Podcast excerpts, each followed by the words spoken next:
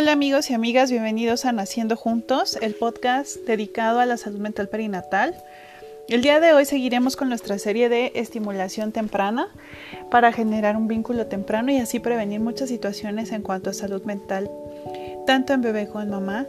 Y bueno, en, en realidad los temas de estimulación temprana y personalizada tienen diferentes métodos. Está la estimulación precoz, la estimulación temprana, el método PETO, pero independientemente de todos estos métodos que se han venido estudiando décadas atrás, donde se han visto todos los efectos positivos que se tiene tanto en bebé como en mamá, papá, para generar un vínculo mayor en cuanto a, a la relación con ese bebé que llega a la familia generando tanto cambio la realidad es que nos permiten emplear diferentes estrategias para fomentar en nuestro bebé un desarrollo adecuado, una maduración de nivel sistema nervioso adecuada y el fortalecimiento del vínculo afectivo que, nos, eh, que como hemos visto en capítulos anteriores nos permite prevenir situaciones muy importantes. No necesariamente la estimulación temprana, como dijimos también en el capítulo 1, va a generar nivel, un nivel de inteligencia mayor al promedio en realidad, ese no es el objetivo de la estimulación temprana. El objetivo es fortalecer las habilidades del bebé para ir anclando habilidades nuevas de desarrollo y que sea cada vez más sencillo adquirir nuevas, fortaleciendo su sistema nervioso, los músculos de su cuerpo, la movilidad y otras habilidades cognitivas como lo son la percepción, la memoria, el pensamiento abstracto, eh, la socialización, el conocimiento afectivo, entre otras situaciones. Y bueno, habíamos visto algunos pequeños ejercicios que nos servían en, en el primer mes de vida y el día de hoy vamos a hablar sobre qué tipo de ejercicios nos pueden ayudar para entender un poquito más el cómo funcionan este, la estimulación temprana utilizando los reflejos primarios que el bebé ya trae desde el nacimiento. Estos reflejos primarios que nos sirven para sobrevivir, ¿no? Literalmente. Y bueno, hablemos de la prensión palmar, por ejemplo, que la prensión palmar, cuando éramos primates todavía, y que incluso esa conducta se nota todavía en los primates hoy, hoy por hoy, es el estar cerca de mamá, el no soltarte la mamá este, el, seguir en tu hábitat natural y que te sientas protegido y cuidado. Y por eso esa prevención palmar está automáticamente en los bebés de manera que les permite sentirse seguros en su hábitat que es el cuerpo de su mami.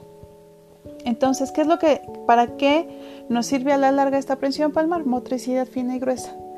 Que si lo vemos muy, muy este, a largo plazo, pues es todo lo que nos sirve para las habilidades superiores cognitivas, el escribir, el teclear, el manejar, el agarrar la cuchara, por ejemplo, todos los movimientos finos que tenemos y por lo tanto es importante fortalecerlo desde el día 1 utilizando ya este tipo de reflejos en el recién nacido. Fácilmente poniéndole tu manita en la mano, tu dedo en la mano, perdón, al bebé para que entonces al momento de sentir el estímulo prense automáticamente. Varias repeticiones nos puede ayudar muchísimo. Podemos utilizar diferentes texturas también para empezar a activar todas todos los sensores del sistema nervioso que tienen que ver con el tacto. Texturas rugositas, texturas suaves, peluchitos, texturas duras como puede ser un lápiz o algún objeto de plástico, un juguetito que nos permita de manera fácil y sin lastimar al bebé que pueda generar su prensión palmar. Entonces, eh, esta, esta habilidad nos sirve para lo que mencionamos. Ahora hay bebés que no lo tienen del todo. Ya eso hablando de problemas de desarrollo eh, de manera congénita, y que podemos desarrollarlo activándolo presionando un poquito más en la, en la comisura de los dedos donde se unen los dedos con la palma de la mano y ver cómo se activa automáticamente al tocar ese tendoncito el movimiento automático. Si nosotros lo hacemos de esa manera, empezará a generar una activación refleja de manera más automática hasta que se quede en su sistema nervioso grabado y lo podamos hacer de manera automática como en los bebés de desarrollo sano o, neuro normal. Entonces, ese es uno. El reflejo de succión. El reflejo de succión lo tenemos para sobrevivir, para comer. Los bebitos lo necesitan para amamantar y es por eso que lo tenemos. Desafortunadamente hay bebés que no lo tienen por nacimiento o si utilizamos biberones a muy temprana edad eh, podemos generar algo que se llama síndrome de confusión. Lo, hablamos en el tema de lactancia, lo podemos hablar después con gusto. Y este síndrome es que de pronto no puedan succionar con la suficiente fuerza la mama para poder succionar toda la leche. Y entonces, bueno, esa es, eso llega a ser un gran problema. Entonces, este reflejo ya lo tienen. No podemos estimularlo de manera directa, ¿no? Colocando eh, los, los deditos de tu mano como si fueras a hacer un movimiento de pinza este, en lo que es la comisura de los labios para que el bebé al sentir el estímulo empiece automáticamente a succionar. Puede ser también algún objeto que podamos poner de manera cuidadosa en los labios y que no se nos vaya a ir hacia adentro. Puede ser este un, un de estos de plástico suavecito totalmente esterilizado porque acuérdense que los bebés necesitan todo así este y que pueda generar automáticamente esa respuesta que es el succionar, el chupar el pupotito. Entonces, esto nos va a permitir fortalecer los músculos de la boca, de la lengua y la succión va a ser muchísimo más fuerte y automática y eso le va a permitir tener una lactancia exitosa. Y obviamente a la larga esto nos sirve para ir fomentando las, los movimientos necesarios para desarrollo del lenguaje. Esto es lo, para lo que nos sirve este tipo de estimulación en el reflejo de succión. Si hay algún bebito que de pronto tenga dificultades para generar el reflejo de manera automática, este, lo podemos empezar a estimular también para ver si la memoria motriz empieza a generarse y pueda volver a tener el síndrome, el reflejo de succión o pueda desarrollarlo si es que no lo tenía, ¿no? Por ejemplo, algunos bebés con síndrome de Down, por ejemplo, que pueden llegar a tener eh, este tipo de dificultad, se puede estimular de una manera importante con este tipo de objetos y movimientos para que el niño empiece a tener movimiento y poder ayudarle a desarrollar la succión. Los reflejos de apoyo y marcha Evidentemente, sabemos que un recién nacido no sostiene su peso de sí mismo ni mucho menos el de su cabeza. Sin embargo, sí tienen el reflejo de apoyo y marcha. Hay que ayudarles muchísimo. Pero si nosotros lo empezamos a estimular desde el primer mes, desde incluso hay quienes lo empiezan a estimular muy desde muy chiquititos, más chiquitos, días y demás, el bebé se va a enderezar de manera más fácil, va a poder soportar su peso porque vamos a ayudarle a fortalecer espalda, piernas y, toda la espina dorsal que le va a permitir sostener su cabeza, que es lo que queremos. Hay que tener mucho cuidado con esto. ¿Cómo se hace? Se sostiene la cabeza y al bebé de las axilas como si lo fueras a cargar y empieza sobre una superficie totalmente plana que puede ser una alfombra, puede ser una mesa descalzo el bebé, sin calcetitas, el piecito sin soltar su peso. Tú tienes que sostener su peso. Y entonces lo que va a pasar cuando el bebé toque la superficie plana, automáticamente va a levantar la piernita. Ese es el reflejo de apoyo y marcha. Obviamente no vamos a dejar que el peso del bebé caiga sobre el pie. Solamente queremos que sienta la superficie plana para que automáticamente eleve el pie y pueda empezar a generar su marcha de manera automática. Este, este, apoyo le va a permitir ir fortaleciendo los músculos, ir familiarizándose con el movimiento y a la larga fortalecer todo, todo el, grupo este, de, estructuras musculares que necesita para sostenerse en determinado momento, que va desde el, control cefálico, que es el sostener su cabecita, empezar a levantar la cabecita cuando está en, en pronación, Este, eh, también empieza a generar fuerza para después arrastrarse, levantarse con las manitas, rodar, que son procesos que son muy importantes para el desarrollo del bebé y que le va a permitir a la larga caminar y sostener su peso por sí mismo después del año de edad. Entonces, esto nos ayuda muchísimo. Este, este reflejo también nos sirve para ayudarle a generar movilidad en la rodilla, para estimular los, músculos extensores, que son eh, lo que nos va a permitir eh, mover toda esta parte y de esta forma evitar deformaciones óseas en lo que son los pies, las piernas y la cadera. Por lo tanto, le vamos a ayudar a que estos movimientos eviten cualquier situación de desarrollo esquelética y muscular, muscular. Entonces, eso es parte importante.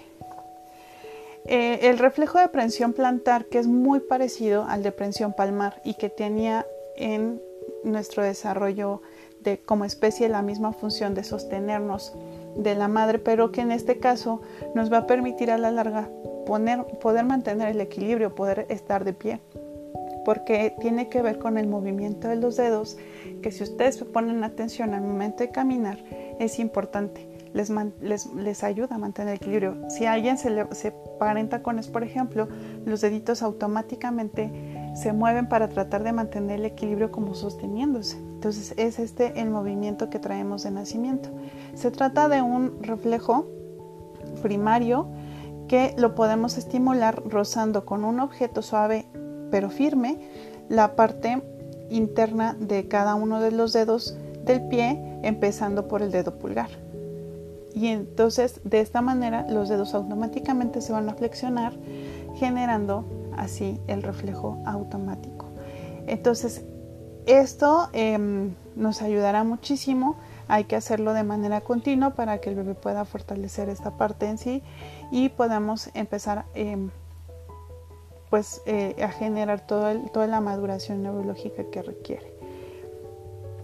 Eh, y este, de hecho, este reflejo dura casi hasta el año de edad, hasta los nueve meses, pero lo podemos estimular desde el día 1 de vida. Ahora, los reflejos oculares. Los reflejos oculares nos ayudan al bebé sobre todo para poder empezar a desarrollar su visión. Acuérdense que ellos tienen una visión muy limitada, incluso muy poco clara a, largas distancias. No distinguen colores y formas muy nítidamente y estos movimientos les van a ayudar a fortalecer esta parte. Además de que empiezan a fortalecer el oculomotor, que es lo que nos permite voltear la mirada a todos lados, enfocar y poder centrar la mirada con atención. Eh, también empiezan a, las retinas a reaccionar a la luz y a la oscuridad, que es parte de nuestra adaptación también, y los reflejos oculares nos ayudan en este sentido. Entonces cuando la, pupila se dilata y se encoge, se dilata y se encoge, eso es parte de nuestra, eh, de, nuestra, de nuestro sistema de protección, ya que nos permite cubrir, eh, nos protege la luz intensa y, es por eso que esta función ocular existe. Eh, nos permite también hasta cierto punto identificar a temprana edad si nosotros lo, empezamos a estimularla, si hay algún problemita ahí para llevarlo con, con el pediatra inmediatamente, pero que esperemos que no y que nuestro bebé sea un bebito sano y entonces podamos empezar a generar la estimulación sin ningún problema.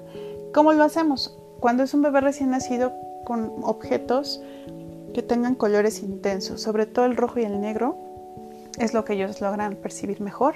Un, hay sonajas ya que vienen en esos tonos y con el sonido y el color llamar la atención y moverlo de derecha a izquierda, sobre todo de arriba a abajo, para que el bebé lo pueda seguir con la mirada a pesar de que no distingue, cuando con estos colores vamos a facilitar muchísimo la estimulación y nos va a ayudar a reforzar el, movimiento ocular, que es todo lo, que necesitamos, ¿no? En este sentido. Hay algunos bebés que de pronto tienden a, como no todavía no tienen el fortalecimiento del, del nervio oculomotor, tienden a desviar un poco la mirada. El estimular este, este reflejo nos ayuda a prevenir alguna desviación ocular a temprana edad o incluso si ya hay algún bebito que por ahí tenga algún, alguna fijación, en ocasiones cuando lo hacemos de manera constante nos ayuda a corregir en temprana edad porque la neuroplasticidad es maravillosa y puede reacomodarse para generar esa parte. Entonces es, es importante que lo hagamos.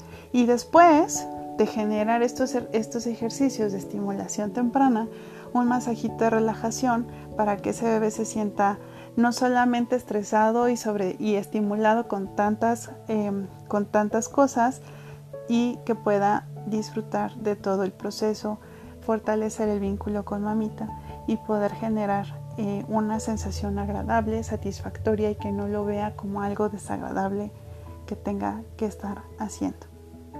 Entonces es importante hacerlo. Ahí les, ahí les dejo estos tips también y pues aprovechemos los reflejos primarios para poder hacerlo, ¿no?